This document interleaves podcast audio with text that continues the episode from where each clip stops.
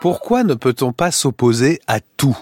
Un sujet qui s'affirme dans le monde pourrait avoir euh, la tentation de prendre le monde tout entier comme un adversaire, comme si s'opposer c'était s'opposer, ce qui est sans doute un principe logique euh, possible, mais s'opposer c'était s'opposer radicalement. Pour exister, il faut s'opposer à tout. Je suis tout seul face à un monde peuplé d'adversaires, un monde défini par l'adversité. Il y a quelque chose d'inévitable dans cette euh, affirmation de soi-même, comme on le disait pour les philosophes dialectiques dialecticien autour de, du tournant des Lumières et du 19e siècle, eh bien oui, s'opposer, c'était s'opposer. Et pour s'affirmer, il fallait faire la rencontre de l'obstacle et peut-être le dépasser. C'est la source aussi de la dialectique de, de Hegel. Et donc comprendre d'abord qu'il y a dans ce désir d'exister un désir de s'affronter au monde, un désir de s'opposer à tout, de tout refuser. Or, dans ce désir, il y a aussi un danger majeur, un danger non seulement euh, moral, concret, physique et politique, un danger de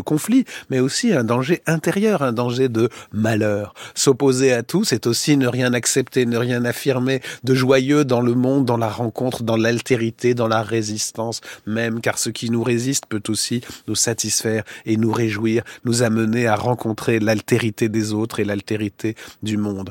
Et plus profondément encore, le paradoxe est que l'on doit continuer à s'opposer à certaines choses, même si on en comprend parfois l'existence indépassable ainsi en va-t-il, par exemple, de la mort. La mort est le principe auquel on doit s'opposer. Il faut reprendre le grand principe du vitalisme critique dont Georges Canguilhem avait donné une formulation. La vie est ce qui s'oppose à ce qui pour elle est de valeur négative. La vie s'oppose à la mort. Et pourtant, la mort est inévitable, la mort définit le vivant. Alors est-il, n'est-il pas absurde de trépigner jusqu'au bout face à l'inévitable? Les sagesses ne consistent pas aussi à accepter ce qui s'oppose à nous et peut-être à consentir à la mort. Ce terme de consentement est d'ailleurs très profond. Quand on consent, c'est qu'on accepte quelque chose qui comporte malgré tout du négatif. On n'est pas forcément joyeux de consentir, consentir à un traitement, consentir à un acte qui peut nous produire aussi de la douleur. On y consent comme à un moindre mal,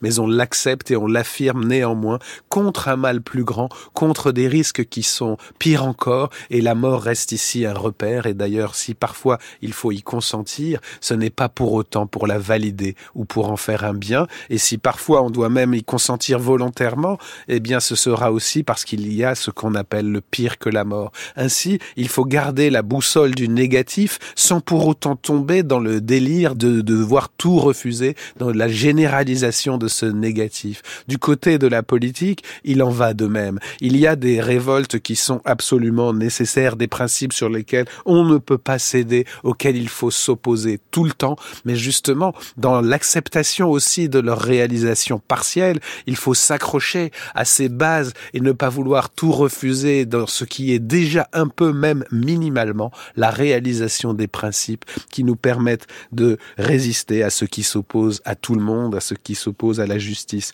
et aux êtres humains. Ainsi, il faut s'opposer tout le temps à certaines choses, mais non pas s'opposer à tout, absolument. Construire aussi ce qui, pour nous, est l'objet d'une acceptation profonde, non pas seulement d'un consentement, mais d'une affirmation qui permet à toutes les oppositions, ensuite, de s'exprimer.